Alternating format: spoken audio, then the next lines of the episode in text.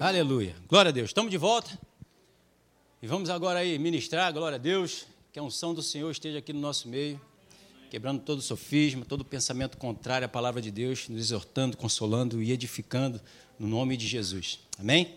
E é isso aí. Tenho falado aqui hoje domingo pela manhã o poder da nova criatura, a capacitação, a estrutura que nós temos hoje né, em Cristo Jesus, a condição que eu e você temos de reter a palavra de Deus e obedecê-la. Coisa que não tínhamos antes, né? Era éramos criatura de Deus, a palavra do Senhor vinha, né? Perdoe, ame, dê a outra face e tal, e o povo não cumpria isso porque não tinha essa estrutura de ouvir a palavra de Deus e colocá-la em prática. Pelo contrário, ele repelia. Né? Se você falar com o mundo aí para perdoar aquele que ofende, ah, por quê? Não tem estrutura para isso. Dá outra face para aquele que bate no teu rosto. Dou nada, eu dou, na, dou nas duas faces dele. Né? É meio que por aí. Eu era assim, você era assim, de repente um pouco mais tranquilo, de repente um pouco mais agitado, né? Mas nós não tínhamos essa estrutura de ouvir a palavra de Deus e colocá-la em prática. Hoje nós temos. Por quê? Porque Jesus nos abençoou, derrotando nossos inimigos na cruz, restaurando nosso coração, restaurando nosso espírito colocando um coração, tirando o coração de pedra, colocando um coração de carne, colocando a unção, a capacitação, o Espírito Santo dentro de nós, para que a gente possa viver nessa novidade de vida. Aí já cai daquela coisa de Senhor, eu não posso, Senhor, não tem condição de fazer, Senhor, a carne é fraca. Mas como eu tenho falado, o Espírito é forte. E a Bíblia diz, então, nos, nos chama a viver pelo Espírito, e dessa forma não vamos satisfazer a concupiscência, os desejos, o pecado da carne. Amém? Então é dessa forma que nós temos falado. E aqui em 2 Coríntios, capítulo 5, no versículo 15, diz: Ele morreu por todos, para que os que vivam não vivam mais para si mesmo, mas para aquele que por ele morreu e o ressuscitou. Então, para que esse outro versículo aqui se cumpra, que é as coisas velhas se passaram, tudo se fez novo, você precisa viver o 15. Precisamos morrer, precisamos receber a vida de Deus e não viver mais a nossa vida. Então, enquanto eu não morro, enquanto eu não dou um, um delete né, na velha criatura, a nova não surge, a nova não vem. Posso estar frequentando a igreja, posso estar lendo a Bíblia, posso estar orando, posso estar fazendo tudo de boca para fora. Mas de boca para dentro, no coração, nas ações, no comportamento, na atitude. Se não mudar, não se fez novo. Esses dias mesmo aí estava vendo um, um pessoal aí se reunindo e orando, Pai nosso que está no céu. E pelas informações que a gente vê, todo mundo, ou a grande parte ali, vivendo a sua vida natural contra a palavra de Deus e no pecado. Vai adiantar? Não vai.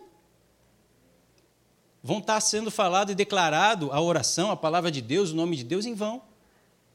Porque Deus não vai, a não ser que a pessoa se arrependa dos seus pecados para se tornar nova criatura e viver a nova criatura.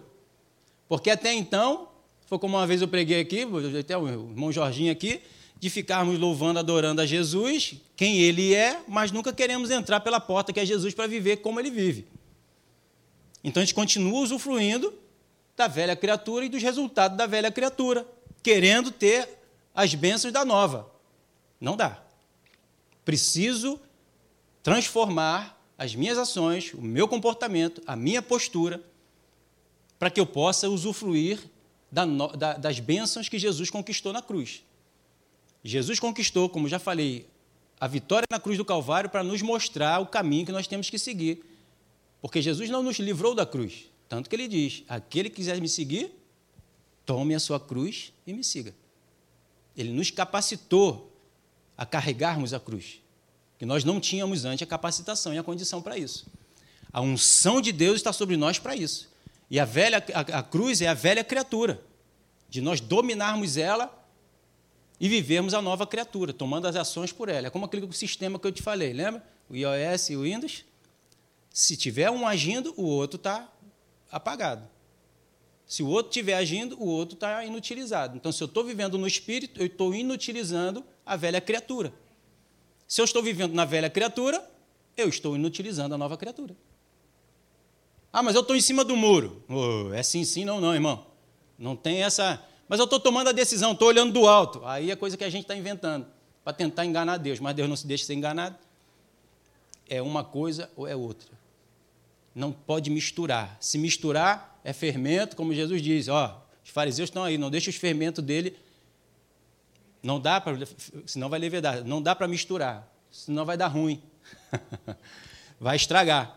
Então, para eu viver a nova criatura, assim Aquele que está em Cristo é, é nova criatura, as coisas antigas já passaram, eis que se fizeram novas. Se fizeram novo o quê? As ações e o comportamento.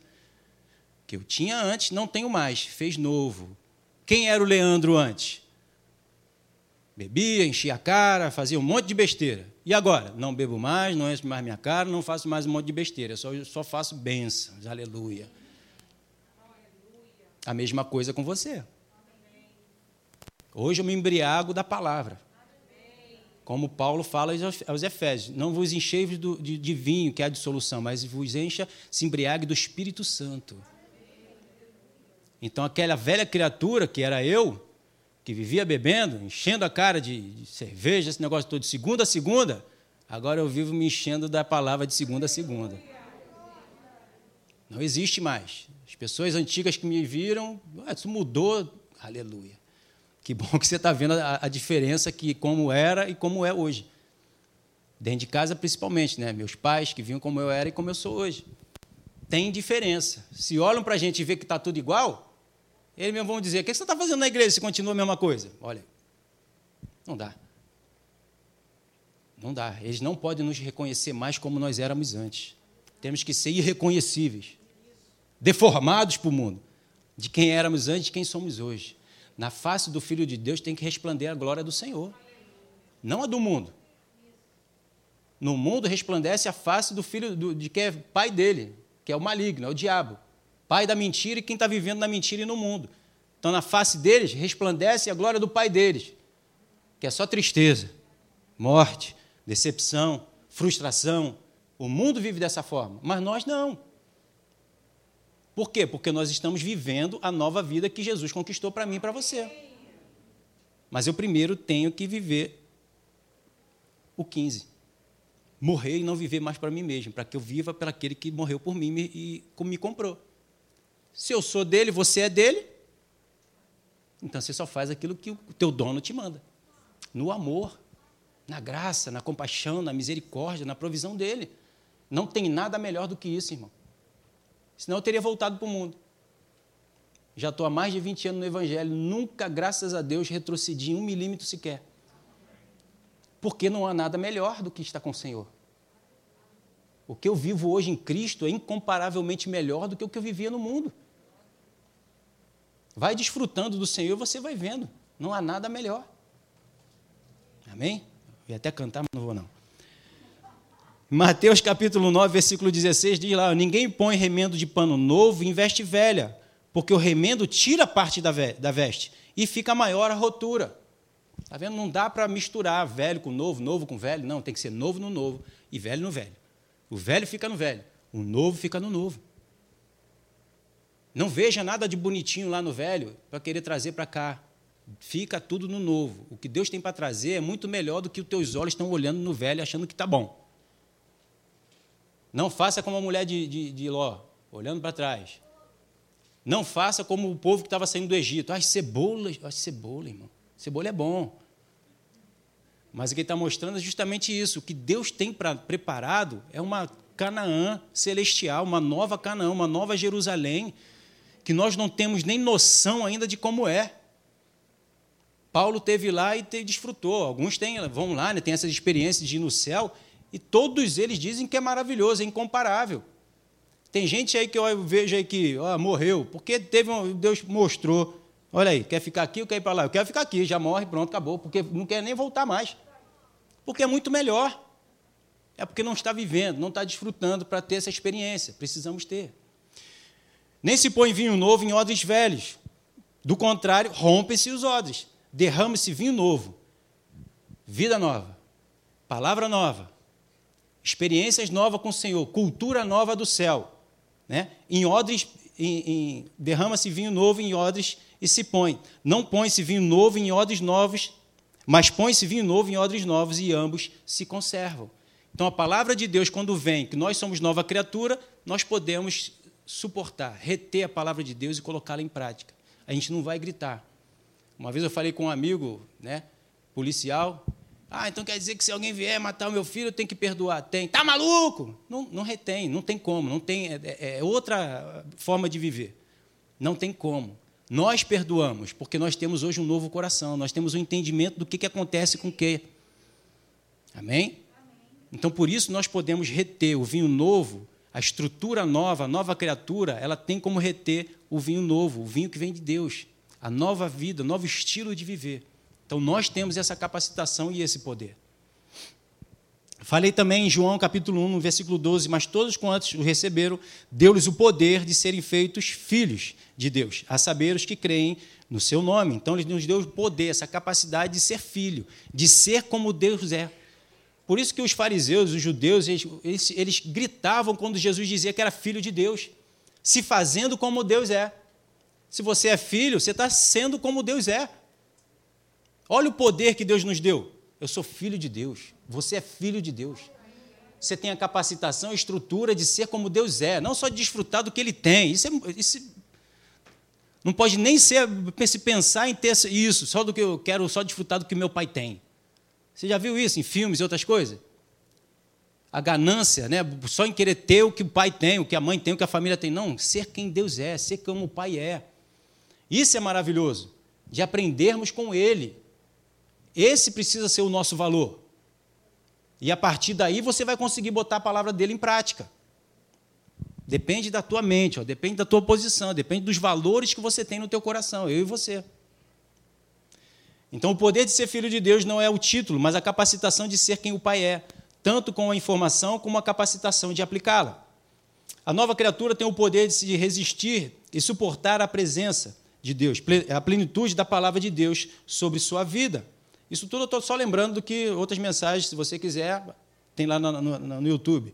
A nova criatura está pronta para suportar o calor do dia, para gerar sombra para outros, né? ser bênção. Então, em Romanos capítulo 5, no versículo 1, também a gente leu. Ora, nós que somos fortes devemos suportar as debilidades dos fracos e não guardar-nos, agradar-nos a nós mesmos, porque bem sabemos que a lei é espiritual. Então, rapidinho aqui, né? Nós temos que ajudar aqueles que são fracos, aqueles que não têm a capacitação ou que ainda não conhecem essa capacitação, essa força, essa habilidade de viver a palavra de Deus, porque todos nós estamos num processo de santificação. Nós estamos caminhando, nós estamos tendo jornada. Por isso, os vovôs, os idosos, aqueles que já têm mais experiência com Deus, vai nos mostrando, fica tranquilo, você vai chegar lá, você vai, vai só, já foi consolado e agora vai consolar outros. Amém? Precisamos conversar com os vovôs. Amém? Isso é uma dica hoje pela manhã.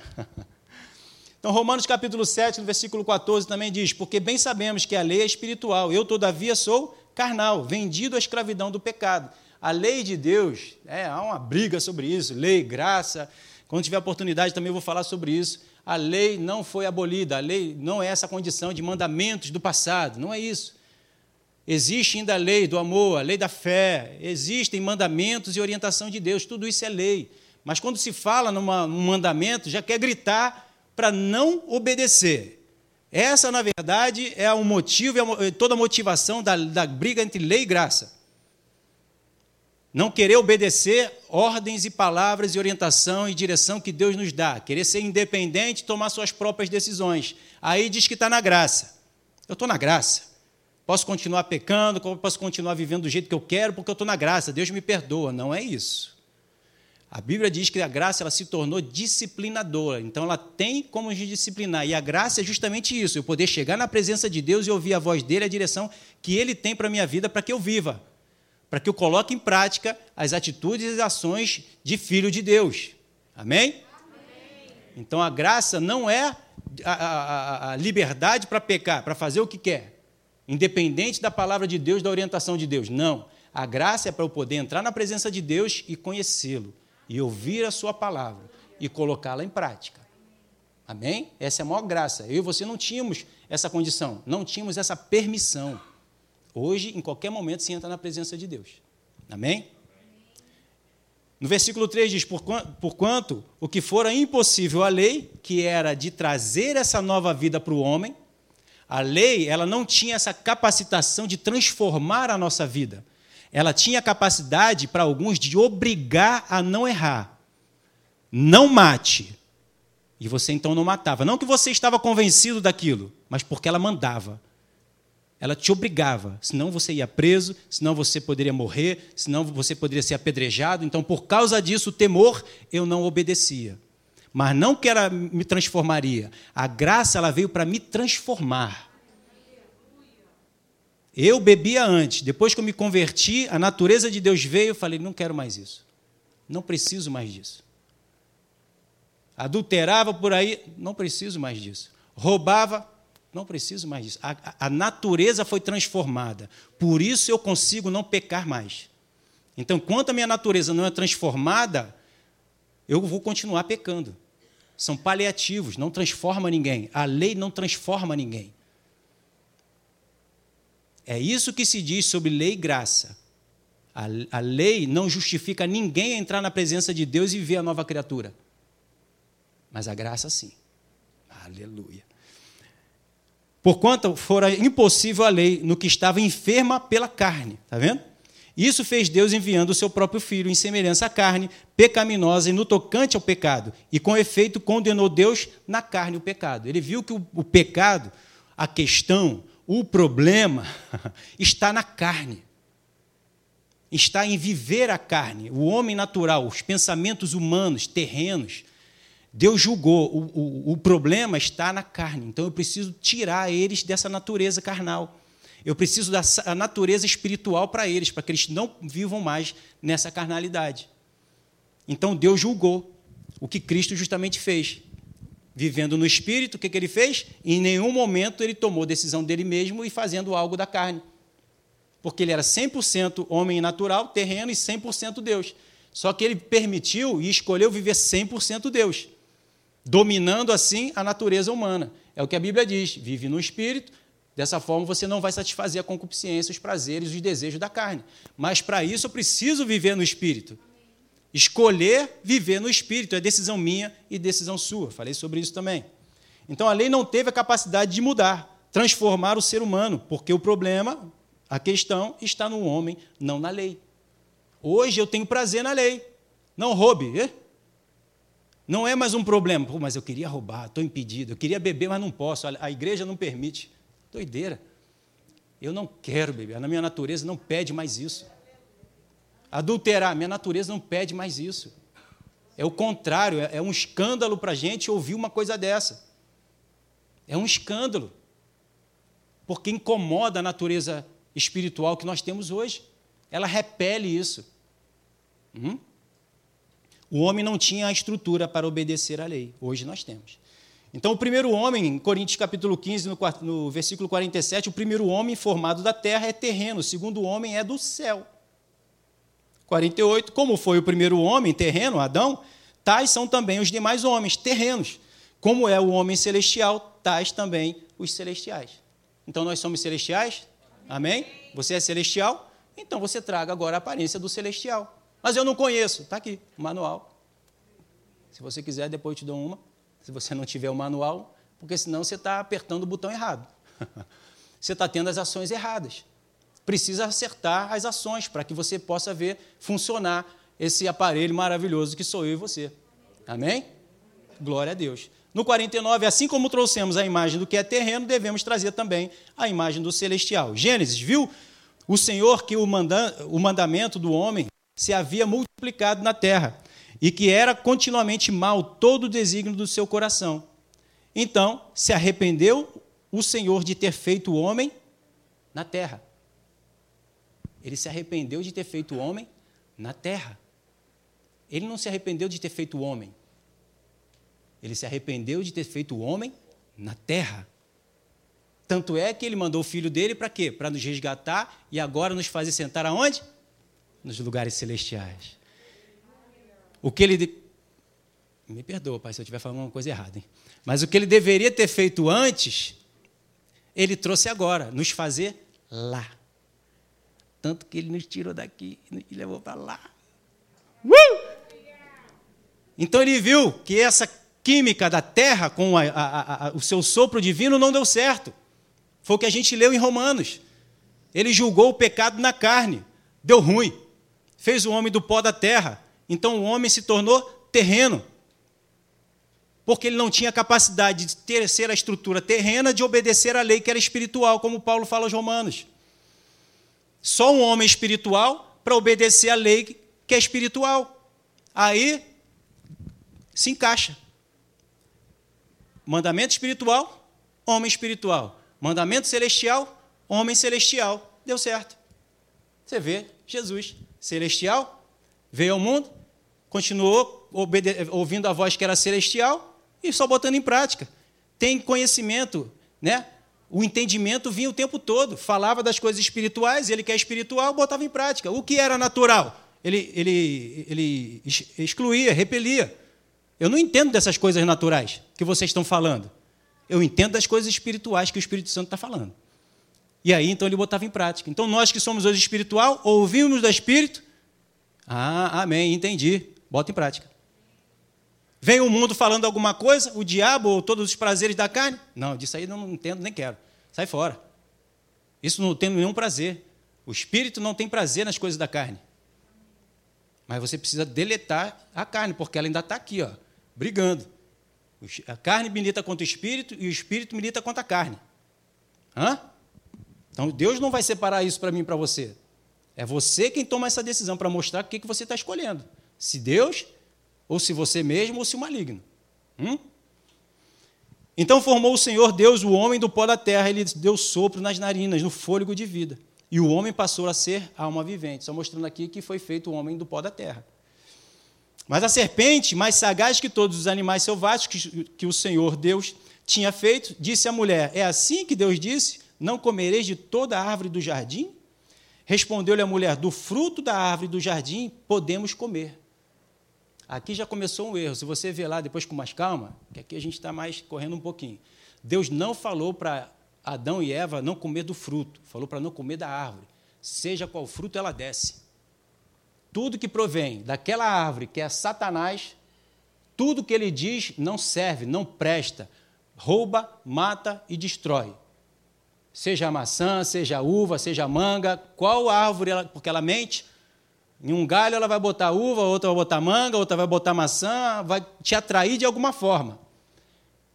Aquilo que vai atrair os teus olhos é que ele vai te mostrar ali para poder te atrair. Não coma. Nada que essa árvore que venha do diabo quiser te oferecer, não coma, porque vai roubar, matar e destruir a tua vida. Por isso que Deus deu o conselho: não coma. Dessa daí tu não come. Seja o fruto que ela quiser produzir, ou dizer para você que tá, ela está produzindo, não coma dessa árvore. Coma de tudo que Deus está dando. Mas daquela árvore você não come. Como identificar? Buscando o Espírito Santo. Vai ler 1 Coríntios capítulo 2. Nem olhos ouviram, nem, nem olhos viram, nem ouvidos ouviram, nem penetrou no coração do homem aquilo que Deus tem preparado para aqueles que os amam. Mas o Espírito Santo sonda o coração de Deus e nos traz. Versículo 3: Mas do fruto da árvore que está no meio do jardim, disse Deus: dele não comereis, nem tocareis, nem para que é, nele, para que não morrais. Aqui é Eva declarando, é aquele telefone né, que se escuta de um lado e já vai acrescentando do outro. Ela foi acrescentando esse lance do fruto. Então a serpente disse à mulher: É certo que não morrereis, porque Deus sabe que no dia em que dela comeres, se vos, abri, se vos abrirão os olhos, e como Deus sereis conhecido do bem e do mal. Então é esse, essa parte aqui que eu quero falar com você hoje, que Deus falou muito ao meu coração e me lembrou agora, que eu dei uma pinceladinha rapidinho também no último encontro. Deus, quando nos diz para nós não comermos da árvore do conhecimento do bem e do mal, ele está nos dando um conselho para que a nossa vida não vá, bem, não vá mal, para que a nossa vida vá bem, sem você comer daquilo que vai roubar, matar e destruir a tua vida. É um conselho que Deus dá. Tudo que Deus nos traz agora é um conselho, não é uma obrigação, porque você pode escolher. Nós temos o livre-arbítrio. É uma decisão minha, uma decisão sua. Ele propõe, né, como a gente sempre fala aqui. Então, ele nos dá o conselho. Não coma. E eu, eu fiquei pensando, mas nós conhecemos o que é certo e o que é errado, não sabemos? Nós conhecemos o bem e o mal. E por que Deus então falou para não conhecer o bem e o mal? Na verdade, Deus não estava só dizendo para ele não conhecer o bem e o mal. O que Deus estava dizendo para Adão e foi replicado para Eva, foi não ter o domínio das suas escolhas, do que é bem ou o que é mal aos olhos dele, mas o que é bem e o que é o mal diante de Deus. Às vezes tem coisas que nós estamos fazendo que achamos que é bom, que está certo, que vai abençoar, que vai ser um instrumento de bênção para outro, mas aos propósitos de Deus, naquilo que Deus tem, está errado. É até uma coisa boa, mas de repente no momento errado, com a pessoa errada, para a pessoa errada, porque Deus está trabalhando em mim, está trabalhando em você, está trabalhando em cada um, é Ele que tem o domínio.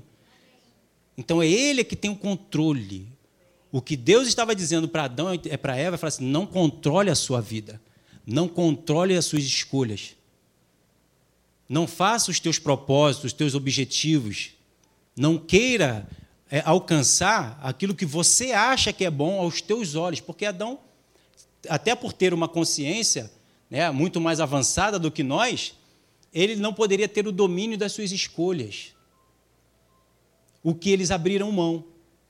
Não, eu vou conhecer o bem e o mal, a árvore do conhecimento, vou comer desse fruto, do que é bom, do que é ruim, e eu vou tomar minhas próprias escolhas, eu vou passar a ter o domínio do bom e do ruim, do mal e do bem.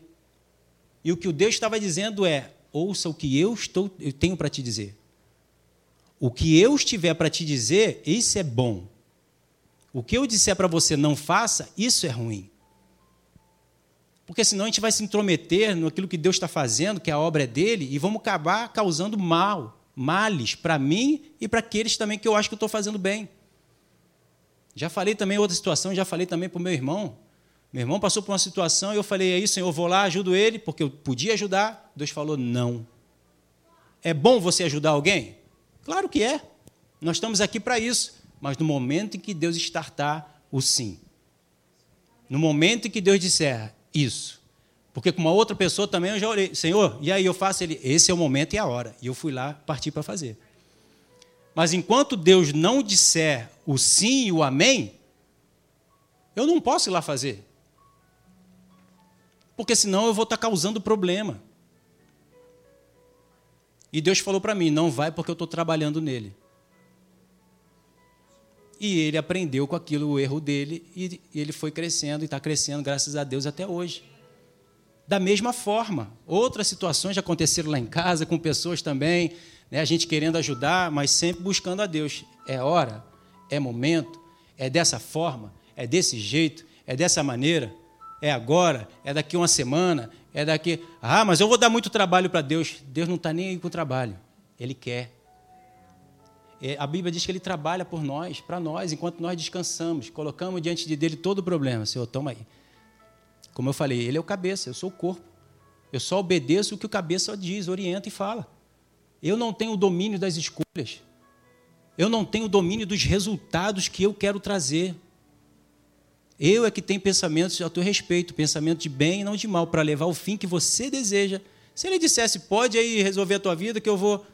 Ele diz, eu é que sei o caminho. Você não sabe. Você não sabe tomar a decisão certa, você não sabe tomar as escolhas certas, você não sabe a orientação certa que você tem que seguir, o caminho. Eu sei, escuta o que eu estou te dizendo. Me busca para que possa ouvir, por isso que a Bíblia diz: busque o reino de Deus, com o pastor Alexandre. Antes de qualquer coisa, lembra? A mensagem dele: busque o Senhor, para que ele possa dizer. Às vezes vai até acontecer o que você foi orar, mas precisa do aval dele. Ele precisa dizer: pode ir. É como o filho que vem pedir ao pai: Pai, posso fazer?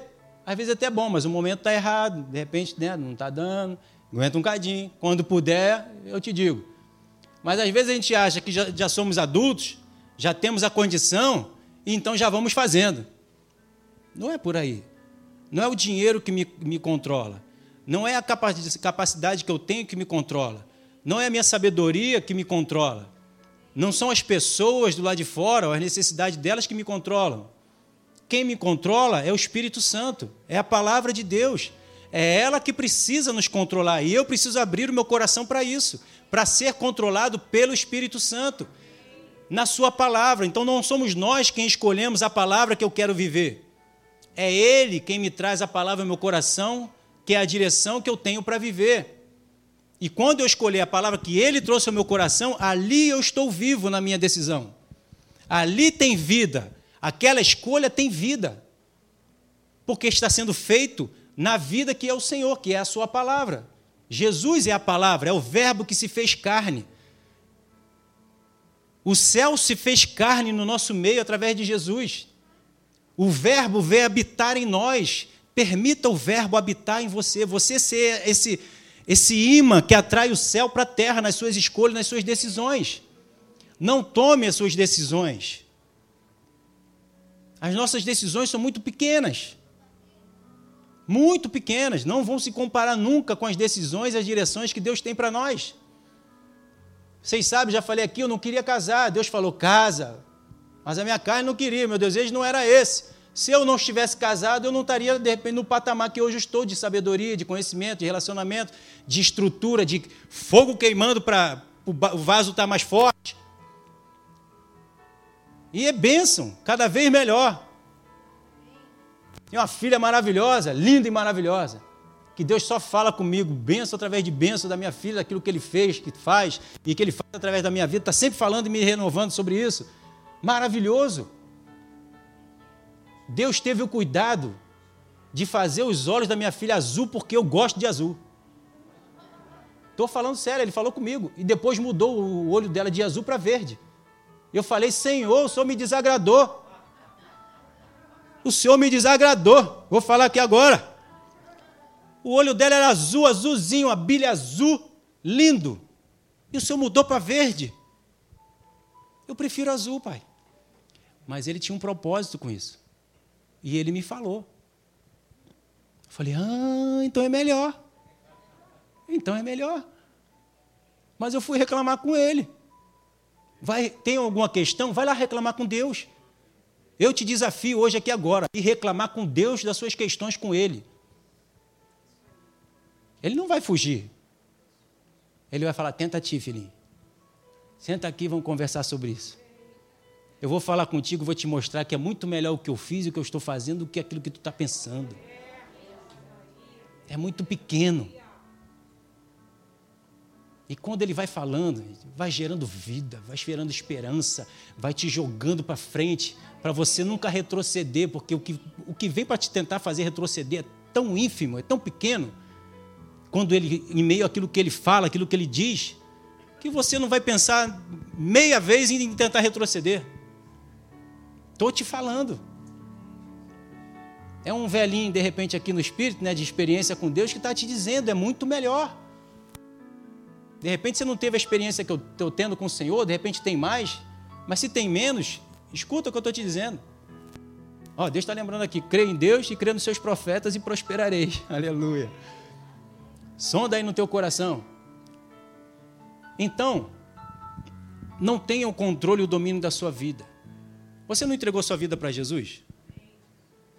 Então deixa ele guiar agora. Entrega o teu caminho ao Senhor, confia nele, e o mais ele fará. Deixa ele construindo, fazendo a tua vida. Mas eu queria tanto aquilo dali, mas não é bom para você. Amém? Eu tinha um sonho também de ser piloto de avião. Tentei já começar a fazer, e Deus falou: não vai. Faz isso aqui que eu estou te dizendo. Eu falei, amém, na mesma hora. Sempre foi meu sonho, já falei até aqui também. Filme de avião é comigo mesmo. Pego, boto lá e saio assistindo. Top Gun eu assisti umas 500 vezes. Por quê? Porque eu gostava daquilo, minha gana é aquilo. Quando eu tinha condição, vou fazer, Senhor, e aí, faço ou não faço? E ele demorou e eu comecei a procurar, procurar, procurar. Depois falou assim: não faz. Na mesma hora. Apaguei tudo. Amém. Porque eu sei que as escolhas dele, a direção dele para a minha vida é muito melhor. Não importa o fogo que eu e você vamos passar, mas do outro lado vamos sair muito melhor. Muito melhor. Incomparavelmente melhor. Mas eu ainda não estou vendo. Vê sim, Jesus está lá. Ó. Vai te tornar e te formar Jesus. Um filho perfeito na mão de Deus. Mas não vai ter tempo para isso. Não importa. Por isso que a Bíblia diz para a gente olhar para Ele. Não importa o quanto até Ele eu vou chegar. Mas se eu desistir de olhar para ele, aí mesmo que eu não vou avançar mais um passo à frente. Então continue olhando para ele, o autor e o consumador. Aleluia. Ele não vai começar uma obra e vai parar, vai terminar, vai deixar tudo mal acabado. cheio de troço do lado, aquele, já viu casa em obra que fica largado? Cheio de entulho, cheio de bagulho. Cheio... Não. Deus vai te fazer bonitinho, da forma como Ele preparou e planejou para te fazer. E chegar no final vai dizer assim: Esse é meu filho amado. Olha aí o que, que eu fiz. É o que Ele diz da minha filha, o que Ele faz através de mim. Eu falei: Oh Deus, que maravilha. Isso é vida gerada dentro de nós. Amém? Vamos ficar de pé. Aleluia. Muito mais tenho para vos falar, mas ainda não, tem, não dá tempo. Fazer um, uma vigília aqui para a gente passar a noite toda falando de Deus. Aleluia. Só sendo inspirado por Deus, deixando o Espírito Santo trabalhar e sem ter hora para terminar. Mas precisamos ter esse parâmetro, né? Então, à noite, esteja aí. Deus vai dar continuidade para aquilo que a gente precisa ouvir, para aquilo que a gente precisa ser cheio e ser alimentado. Amém? Pai, nós te louvamos, te agradecemos nessa manhã, Senhor, pela tua presença abundante no nosso meio, Pai.